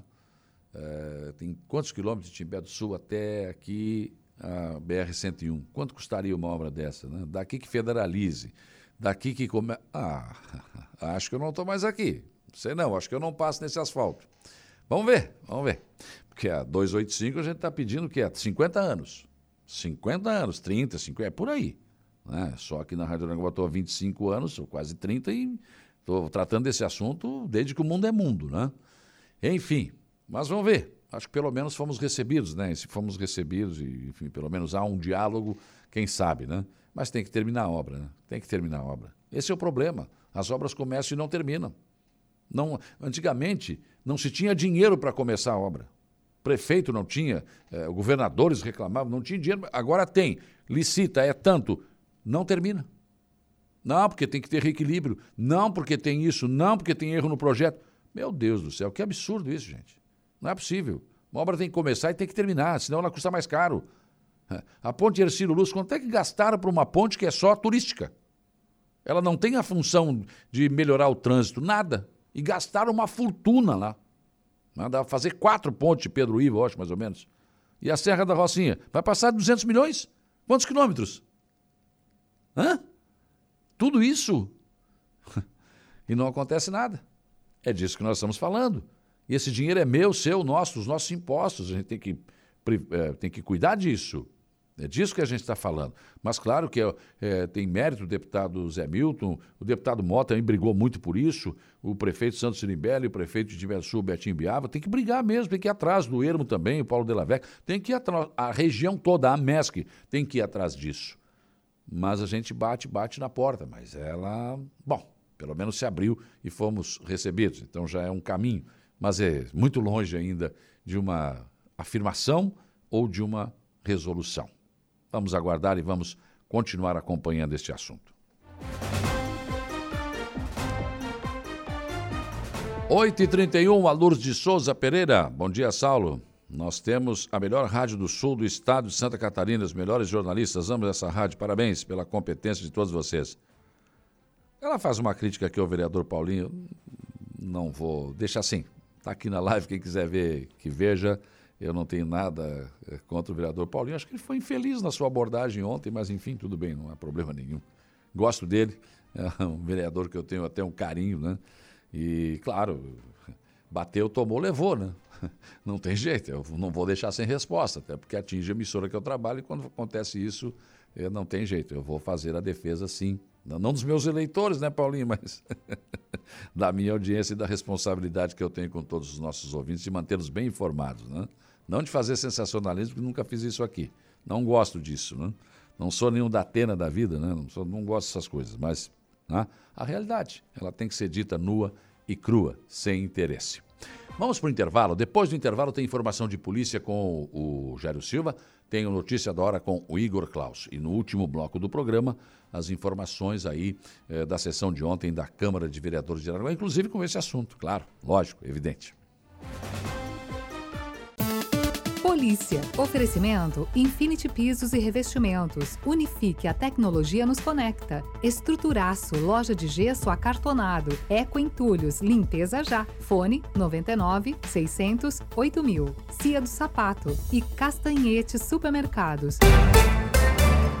8h45, informação de polícia, Jairo Silva. Olha, pois não, Saulo, Polícia Militar aprende mais de 2 quilos de maconha em terreno baldio da Coab do Arapongas. De acordo com a Polícia Militar, a apreensão ocorreu no final da tarde de ontem, quarta-feira, dia 2. Foi por volta de 17h30, uma guarnição da PM foi acionada para atender a ocorrência em um terreno baldio localizado na rua Natalícia Elisário Ferreira, na Coab do bairro Arapongas, aqui em Araranguá. A guarnição foi informada sobre a possível presença de substâncias ilícitas ocultas no mato de um terreno baldio no endereço mencionado. De posse dessas informações, então a equipe acompanhada pelo cão Argo do Canil K9 iniciou as buscas no terreno mencionado.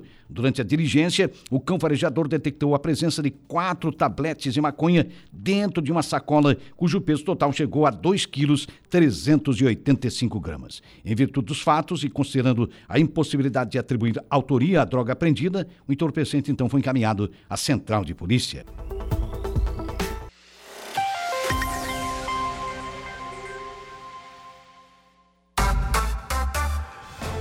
8 horas e 48 minutos. O Alessandro Nunes, bom dia. Quintou, cerveja, carne e foguete. Ô, oh, tá empolgado.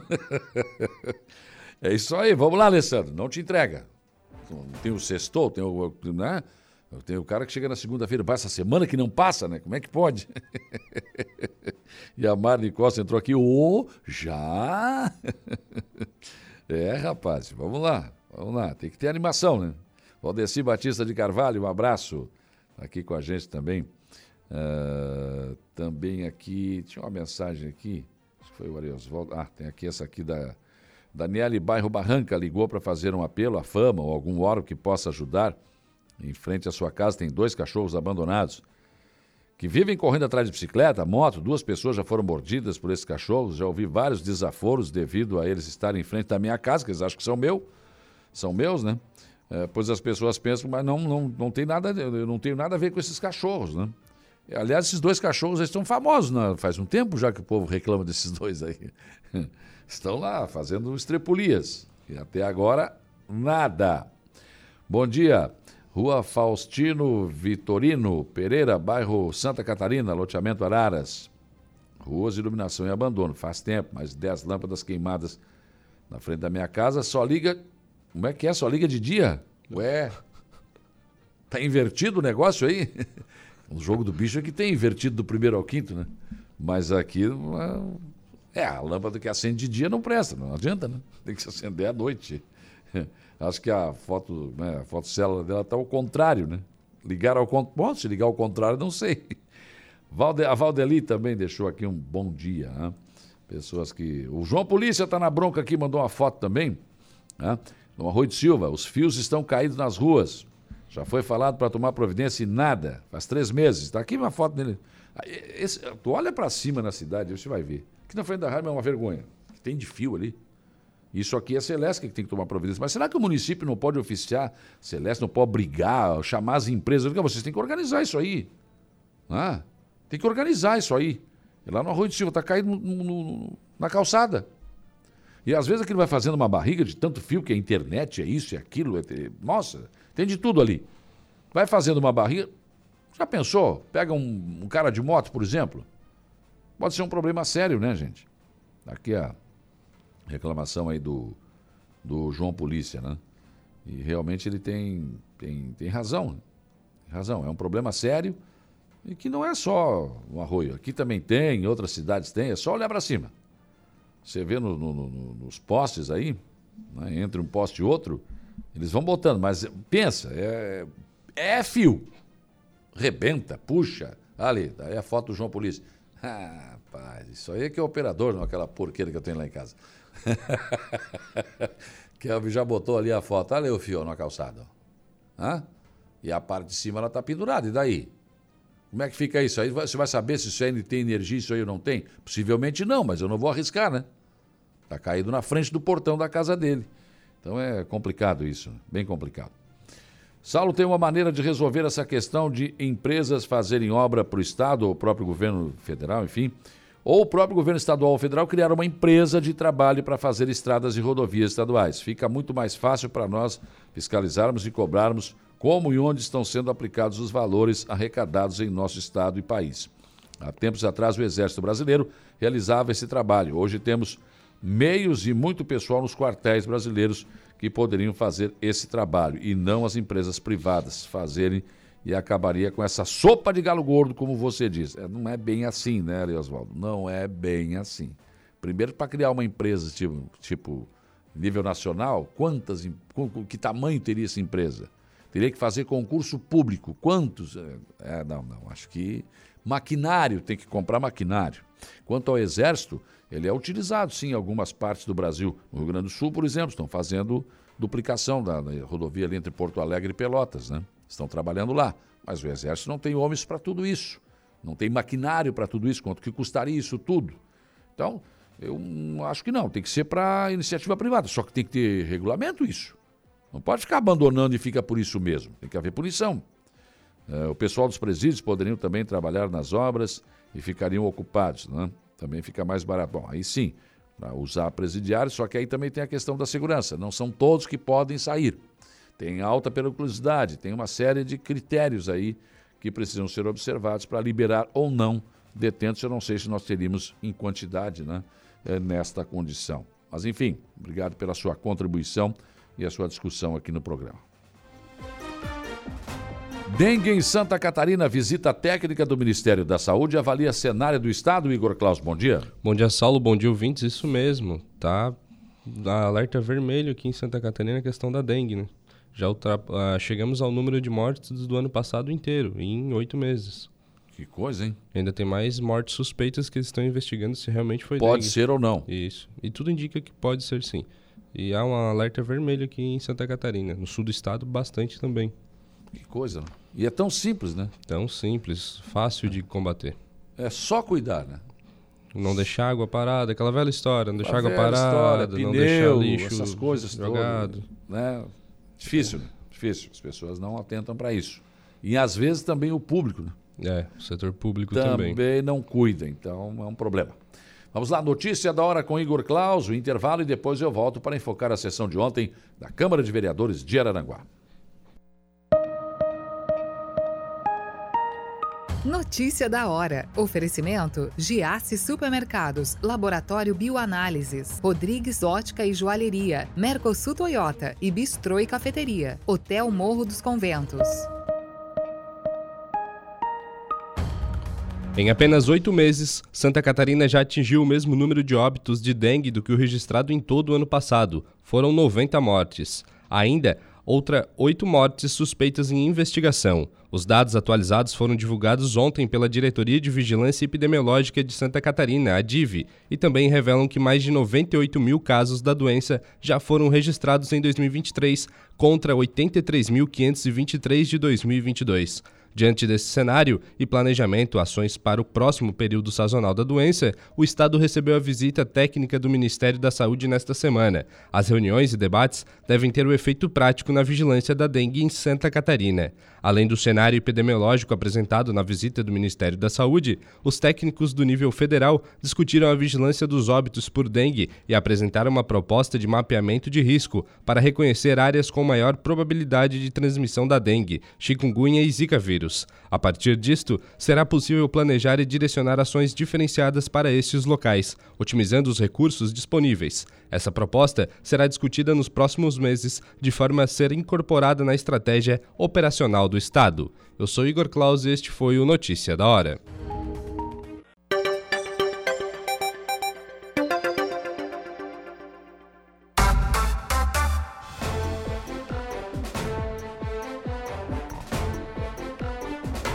Nove horas e oito minutos, nove e oito. 20 graus agora a temperatura, que continua subindo aos poucos aqui na nossa região sul do estado de Santa Catarina. Ontem foi noite de sessão na Câmara de Vereadores de Araranguá, primeira sessão uh, desta, deste mês de agosto, presidida pelo presidente Luciano, presidente Luciano Pires. Ontem deu entrada a um requerimento da vereadora Lena Périco pedindo envio de expediente ao governador do estado de Santa Catarina, eh, Jorginho Melo, ao secretário de Estado da Segurança Pública de Santa Catarina, eh, Paulo César Ramos de Oliveira, e ao secretário de Estado da Administração Prisional Socioeducativa, senhor Edenilson Scheubauer, solicitando o retorno imediato dos profissionais de psicologia, assistência social e medicina eh, ao Presídio Regional de Araranguá, bem como agilidade na construção da nova unidade. Esse requerimento, eh, a pedido da autora, foi incluído na pauta e votado ontem. Eh, também ontem nós tivemos a entrada de um anteprojeto de lei do vereador Dirã, que dispõe sobre a reparação de danos e aplicação de multa nos casos de pichação, depredação e destruição e outros meios de danificação do patrimônio público. Na ordem do dia ontem, projeto de lei ordinária 013/2023 do Poder Executivo que estabelece normas regulamentares sobre o procedimento administrativo de apuração de infrações administrativas cometidas por licitantes e contratados da administração. Institui, no âmbito do município de Araranguá, né, a Comissão Permanente de Ética e Disciplina nas licitações e contratos e da outras providências. Essa, essa, esse projeto teve uma emenda modificativa de, de autoria do vereador eh, Tubinho. A emenda foi aprovada e também o projeto com a emenda. Um projeto de lei ordinária do Poder Executivo que autoriza o Poder Executivo a desafetar e alienar os bens imóveis do patrimônio municipal. Também um projeto de lei ordinária do vereador Nelson Soares que denomina a rua João Leodoro Alves, atual Travessa 1, localizada no bairro eh, Barranca, no município de Araranguá. Um anteprojeto de autoria do vereador Samuca que fixa o valor da bolsa estágio aos estudantes contratados pelo município de Araranguá e suas autarquias para prestar estágio e da outras providências. O vereador falou sobre os motivos desse anteprojeto de lei aprovado ontem. Bom, essa, essa proposta que eu apresento hoje, é, eu recebi diversos estagiários de, e de seus familiares é, dizendo né, que o valor está bem defasado né, da Bolsa Estágio hoje no nosso município, a gente sabe que está. Então a gente fez uma, uma pesquisa na nossa própria região da MESC e, e propõe né, que o governo reajuste esses valores. Não, a gente não está propondo nada muito exorbitante, fica bem dentro de uma realidade e a gente acredita que, que esses valores não vão onerar tanto é, os cofres municipais. É, existem municípios na nossa região da MESC que chegam a pagar R$ 1.620 de bolsa estágio é, para estudantes de, de ensino superior. Então a gente propõe aqui um reajuste justo né, para os estagiários, até para que eles possam, né, é, com esse valor, auxiliar no, no, pagamento dos seus estudos. Então eu gostaria do, do voto favorável de todos os colegas. Obrigado. Bem, também um anteprojeto de autoria da vereadora Lena Périco, que dispõe sobre a inclusão no currículo escolar de ensino fundamental das escolas públicas municipais, o estudo de orientações básicas sobre a educação financeira e da outras providências. Um requerimento do vereador Samuca pediu envio de expediente ao secretário de Estado da Educação de Santa Catarina, senhor Aristides Simadon, solicitando a construção de um ginásio de esportes no Colégio Jordão Bernardo da Rosa, no bairro Sanga da Areia um requerimento da vereadora Lena Pério, que esse então, que eu já citei, né, que foi aprovado então. Esse é o requerimento que estava lá, que deu entrada ontem e que, a pedido dela e aprovado pelo plenário, foi uh, para aprovação. Depois, os vereadores aprovaram várias indicações. O vereador Zico pediu implantação de quebra-molas na rua Pedro Gomes, no bairro Mato Alto. A vereadora Lena Périco pediu criação de hortas comunitárias nas áreas institucionais, dos novos loteamentos que estão sendo implementados naque, e, e naqueles que já eh, são existentes. O vereador Diran pediu implantação de venda de cartão, noti, eh, cartão de notificação do estacionamento rotativo e travessia da balsa do Rio Araranguá por meio de máquina de cartão ou PIX. Ah, o vereador Luiz da Farmácia pediu elaboração de projeto e, posteriormente, pavimentação asfáltica ou calçamento com lajotas na Avenida Dorival Ferreira, no bairro Arapongas. O vereador Tubinho pediu corte de grama, limpeza em vias do passeio da Avenida Getúlio Vargas, próximo ao asilo, no bairro Uruçanguinha. Eh, o vereador Paulinho pediu pavimentação com lajotas e implantação de saneamento básico em toda a sua extensão na Rua Anchieta, no bairro Polícia Rodoviária. O vereador Nelson Soares pediu estudo e colocação de lombadas físicas, quebra-molas e reparos na pavimentação de lajotas na rua Valmir Costa, no bairro Barranca.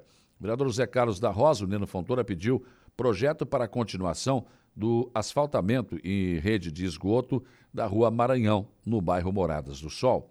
O vereador Jair Anastácio pediu patrulhamento e colocação de material na rua Francisco Manuel Pereira, no bairro Colorinha. Douglas Michels pediu deslocamento da parada de ônibus localizada na rua Mário José Pereira, em frente à agropecuária Tio Chico, no bairro Colorinha. o vereador Samuca pediu a elaboração de projeto técnico para a pavimentação com lajotas e instalação de tubulação para a drenagem pluvial na rua Otávio Anastácio, no bairro Jardim Cibele, em Araranguá. Depois, no horário da palavra livre, o vereador uh, uh, vereador Diego Pires parabenizou a atuação da secretária de Saúde de Araranguá, Dayana Bife. Na noite de hoje, presidente, quero fazer um agradecimento à nossa secretária de Saúde, um conhecido meu que estava internado no hospital regional, com suspeita de câncer no pulmão, muita dificuldade de respiração, inclusive usando oxigênio, que a secretaria, através da, das Martas, já tinham feito toda a parte documental, que é um trabalho também excepcional que elas fazem lá na Secretaria da Saúde. Uhum. Uh, teve a necessidade de, como o nosso hospital regional não é referência em oncologia, de fazer essa, esse translado do paciente até o Hospital São José de Criciúma, para que ele possa fazer uma biópsia, mais exames, né? Para poder definir se realmente é um câncer e fazer o tratamento adequado. Falei com a secretária de saúde, a Daiane Bife, me atendeu muito bem e muita agilidade, encaminhou a ambulância, inclusive a melhor ambulância que o município tem, com oxigênio de boa qualidade. E foi feito essa, esse translado no horário da manhã. Agradecer também o Alex, que cuida das frotas. E o paciente já está em Criciúma, já está internado. E agora aguardar os exames, tomara que não seja nada de grave. Mas é, é dessas coisas que a gente precisa. Que, a, que as secretarias, no momento que o cidadão araranguaense, aquele pagador de imposto, ele mais precisa do município, e nós temos que estar ali para tentar auxiliar. E nós, como vereadores representantes da comunidade, temos que fazer esse intercâmbio e essa ponte. Então, parabéns a Daiane, secretário de Saúde. Bem, ontem também o vereador Pedro Paulo de Souza, o Paulinho do PSD, eh, reclamou né, e contestou aqui a, a expressão, por mim utilizada aqui no programa, de que o presídio regional de Araranguá, a partir da situação de que não tem esses profissionais que a gente já mencionou aqui em duas entrevistas, se torna uma panela de pressão. O vereador contestou o que foi dito e, aliás, disse até que o presídio é uma creche. É, eu escutei de manhã o programa do Saulo Machado, e agora a vereadora Helena também falando, enfim. E o presídio, é, ele está como uma panela de pressão, né? Aquele presídio ele foi construído, doutor Nelson, em 86, inaugurado pelo Calçudo Maldaner, que era vice em 90, é, que assumiu o lugar do, do Pedro Ivo Campos, né? O governo. E, e sempre foi dito, quando há um interesse, que aquele presídio está uma panela de pressão. Tá? É, eu tenho amigos que já frequentaram, foram internos lá, e eles dizem que aquilo ali é uma creche em relação aos outros presídios. Mas quando a imprensa fala que está uma panela de pressão, causa, causa uma, é, uma apreensão na comunidade do bairro. Isso é ruim. Eu acho que, que os problemas internos da, do sistema prisional têm que ser tratados dentro de salas. Tá? Não se pode colocar medo na, no bairro por um interesse de, de algumas pessoas que precisam de um emprego, né? por isso que estão fazendo isso. É, e a comunidade não tem nada a ver com isso. Tá? É, estou falando do bairro da Polícia Rodoviária, estou aqui defendendo meu bairro, a qual fui eleito. Tá?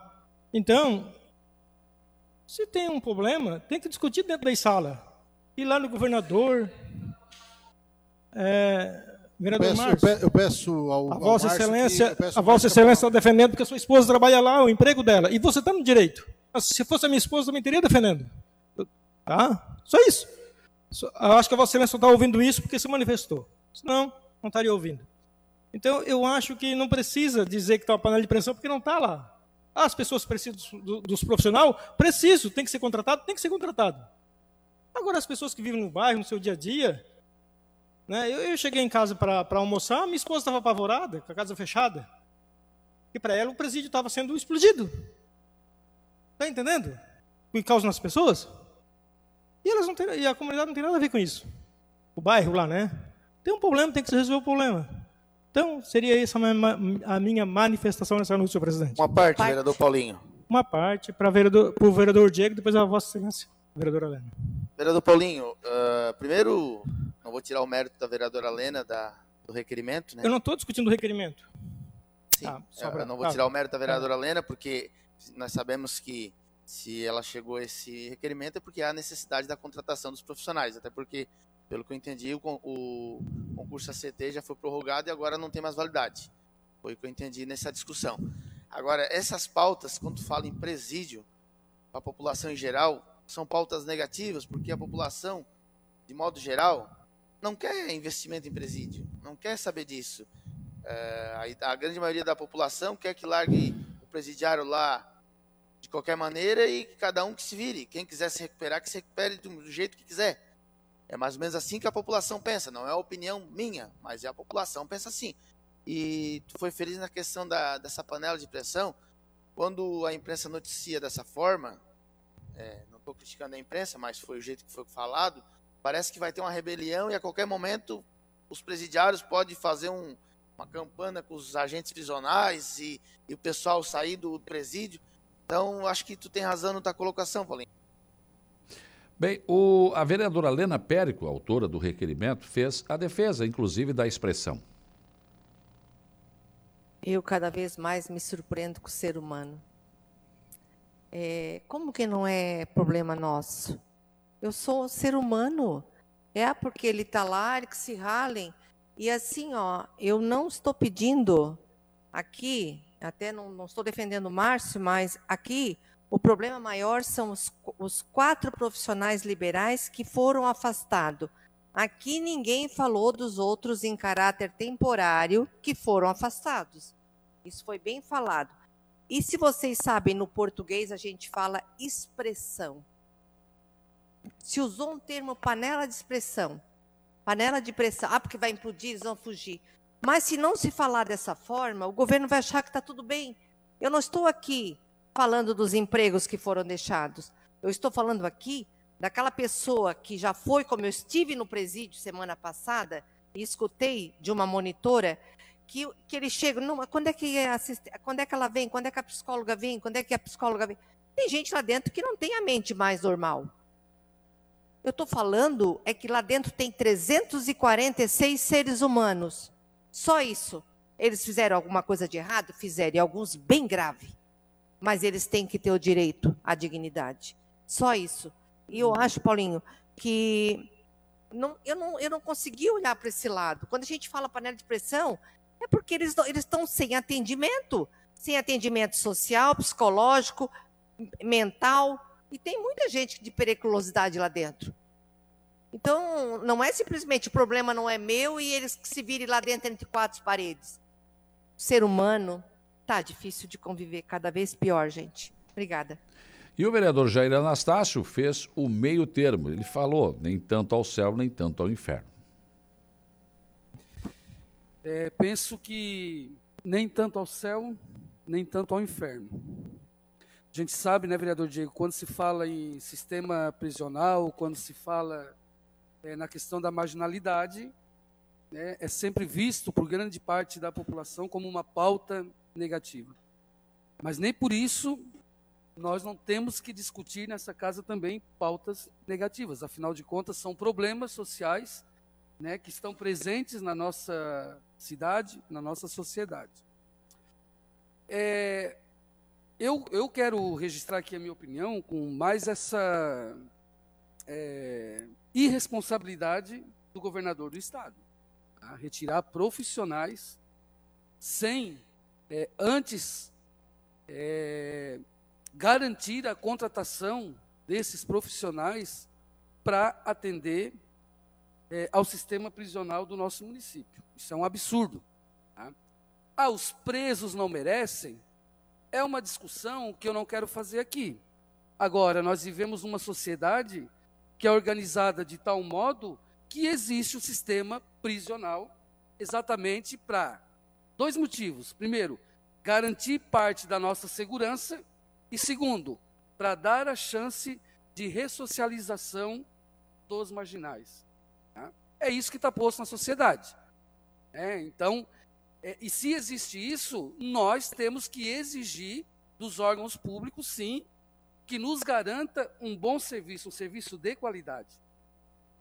É, quando, penso que a imprensa, quando usa esse termo, ela cumpre um pouco o seu papel também social, que é a intenção de chamar a atenção daqueles que têm essa responsabilidade. Eu é, não sei se nós aqui fora do presídio é que não deveríamos fazer uma rebelião tá, para chamar a atenção do governo do Estado para que de fato ele tome providências com relação a esse presídio. Eu não estou falando aqui em melhorar as condições que são desumanas, eu estive lá dentro e eu vi, mas claro que quem, quem, quem está lá dentro é porque de certa forma é, fez por isso, né? Mas é, é, é, é desumano pela superlotação que é né, o, o, presídio. O nosso presídio hoje, o, o que, que a gente ouve é, na maioria das vezes, né, a, a polícia falar? Não tem espaço para colocar aqui o, os nossos é, delinquentes que estão aí assaltando casa, roubando galinha, roubando bicicleta, né, enfim. Eu penso que é, nós temos que aproveitar esse, essa nossa cadeira aqui, o vereador Paulinho, eu acho que a tônica da, da discussão, ela deveria ser outra. deveria ser sim responsabilizar o governo do estado né, e brigar para que a Secretaria de Segurança Pública do estado tome providências. Não deveriam ter demitido os profissionais sem garantir a contratação de novos, de novos profissionais dessa área, né, e precisa sim haver mais investimento sim no sistema prisional aqui da nossa cidade. Obrigado, vereador Paulinho, pela parte.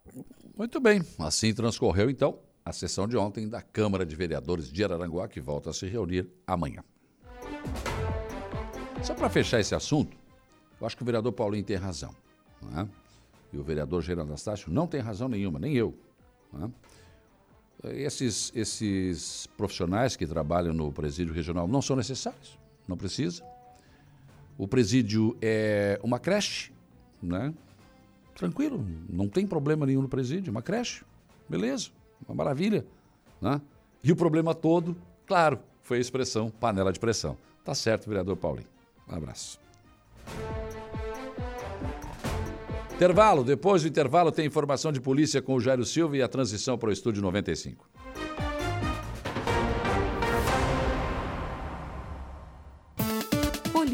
Oferecimento Vigilância Radar, Pontão das Fábricas, Estruturaço, Loja de Gesso Acartonado, Eco Entulhos, Limpeza Já, Fone 99 600 8000, Cia do Sapato e Castanhetes Supermercados. 936, informação de polícia, Jairo Silva. Olha, pois não, Saulo PM apreende mais de 2 quilos de maconha na Coab aqui em Araranguá. É, de acordo com a Polícia Militar, a apreensão ocorreu no final da tarde desta quarta-feira, dia 2, por volta de 17h30, quando a guarnição da PM apreendeu mais de 2 quilos e 300 gramas de maconha. É, por outro lado, o incêndio também atingiu uma torre de telefonia e a rede de energia elétrica foi atingida em Ermo. O Corpo de Bombeiros registrou na tarde desta quarta-feira ontem, portanto, um incêndio a uma torre de transmissão de telefonia móvel localizada na rodovia C 448. Isso aconteceu no centro de Ermo. Os bombeiros foram acionados por volta de 13h50 e se dirigiram para o local da ocorrência. Quando os combatentes chegaram no local, o fogo estava em fase de crescimento, localizado na rede de transmissão da parte central da torre. O incêndio foi, inclusive, contido e combatido com uma linha de ataque com dois lances de mangueira. Foram utilizados aproximadamente 4 mil litros de água pelos bombeiros. No que tange ao gerenciamento dos riscos, foi solicitado também o apoio da Sersul, a Cooperativa de Eletrificação Rural de Turvo, que, fez, eh, que se fez, aliás, presente durante o desdobramento da ocorrência. O portão de acesso à torre estava somente encostado, segundo os bombeiros. O incêndio causou danos em cerca de 70% da rede de transmissão. O responsável pela torre de transmissão de energia elétrica estava presente no momento da ocorrência, juntamente com uma guarnição da Polícia Militar.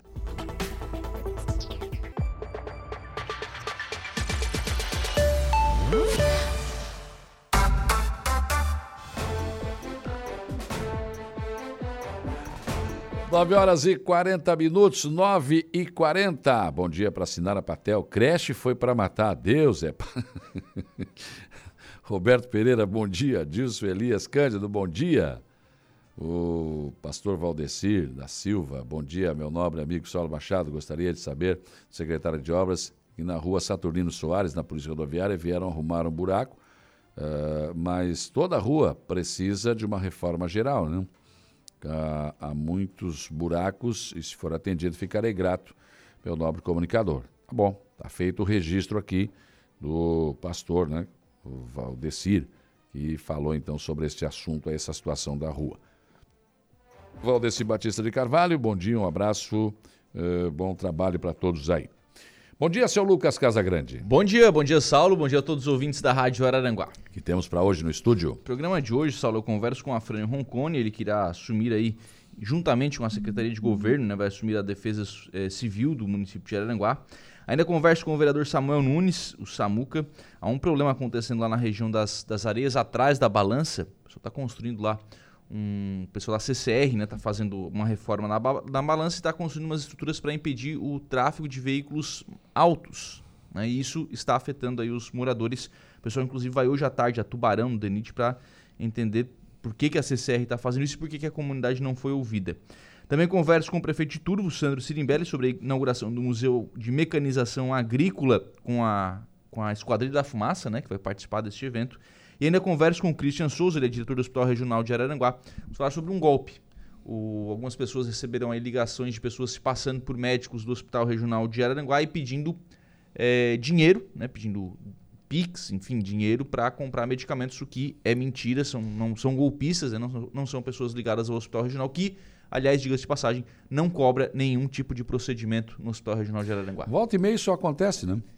Então, o Cristian disse ontem que isso tem acontecido em outras regiões do país é. de forma bastante frequente. Aqui, envolvendo o nome do hospital, é algo que não, não se tinha, não é se tinha registro. Já, já houve registro aqui, depois eles param um tempo, daqui a pouco volta é. de novo.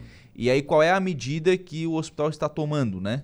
É, além de é, colocar algumas comunicações nas paredes do hospital de que não, não há o uhum. pedido, e quando há internação, o hospital também vai informar para os familiares do paciente, olha, a gente não pede não, nenhum tipo de, de, recuo de dinheiro, que é tudo SUS, Sim. Né, você não paga, nem, não paga nada, e, e isso será informado para as pessoas que estão recebendo a internação no hospital regional, para que, quando receberem a ligação, uhum. porque assim, ó, pelo relato, a gente tem um relato da, da pessoa que foi, foi vítima, né?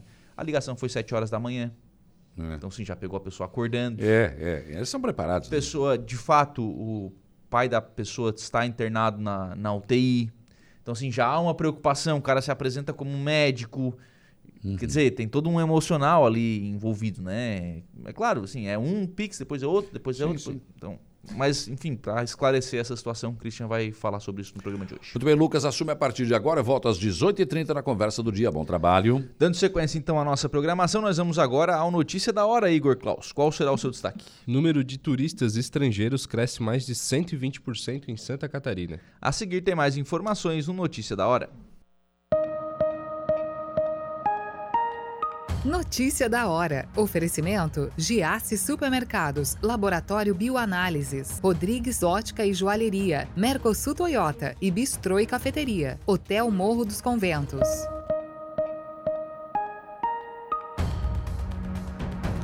Mais de 204 mil turistas internacionais desembarcaram em Santa Catarina entre janeiro a junho de 2023, um fluxo de 120,2% maior do que o registrado no mesmo período do ano passado. No primeiro semestre do ano, 204.720 estrangeiros visitaram o estado. No ano passado, esse número era de 92.957.